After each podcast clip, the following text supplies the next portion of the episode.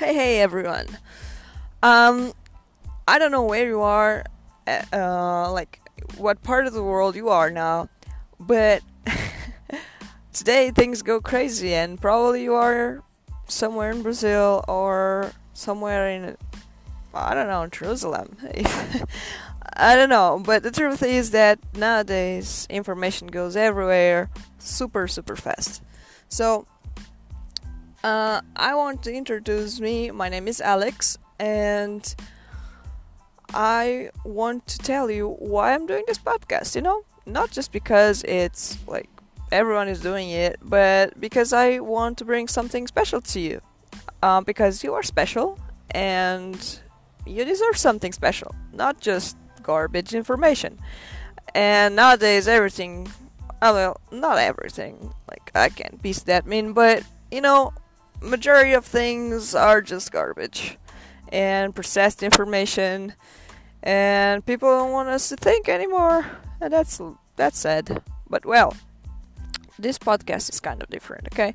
So, um, this podcast is focused on helping you help others, you know, and helping you helping you as well.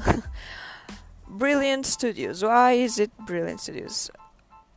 It's because my goal here with this podcast is telling you or helping you by motivating you. You know, I believe that every one of us have a gift and have a talent and we should do our best to give our best. You know, I know it's kind of tricky and what I'm saying, but the truth is that if you do your best to become your best, everything you do will have a good consequence. Well, it I'm not saying that's going to be easy um, and that you're not going to commit some fails or errors, but don't look at that at them as errors or failing. You know, look at them as like little bases to to make you jump higher, you know? So at this podcast I want you to remember that you can achieve you know brightness and that you can become brilliant. That's why it's brilliant studios, okay? And studio why? Because in the studio it's where you work, where you do your best, where you make your art, your job, and this is Brilliant Studios because I want you to listen to what I'm saying.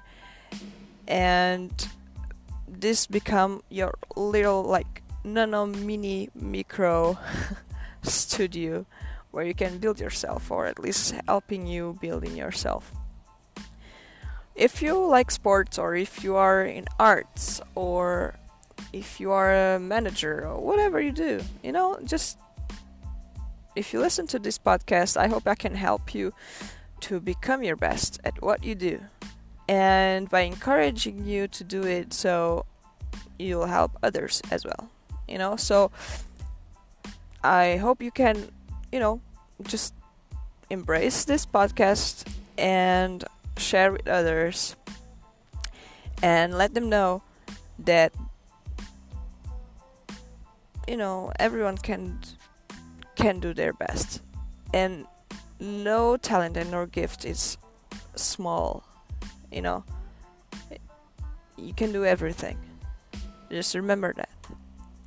So this first podcast is this first episode is just like introducing uh, one to um, so you can know what it's about but i can like i'm gonna be talking about motivation or probably like you know stories of people that were succeeded and uh, or just telling about my day. Because you know i'm on that road as well on that path of achieving brightness. And so sharing my struggle I hope I can help with your struggle. And we can build a little community here on this channel to help everyone out. And who knows, light a little bit the world and we can turn the world more brilliant. Okay, so this was Alex with Brilliant Studios, and I hope you can like it and you can uh, remember that you are able to do anything you want. Okay, so stay tuned and mm, I don't know, probably every day or at least day yes, they know, I will um, put a podcast out. Okay, so I hope you have a great day and don't forget that you can do everything you want. Okay? So bye.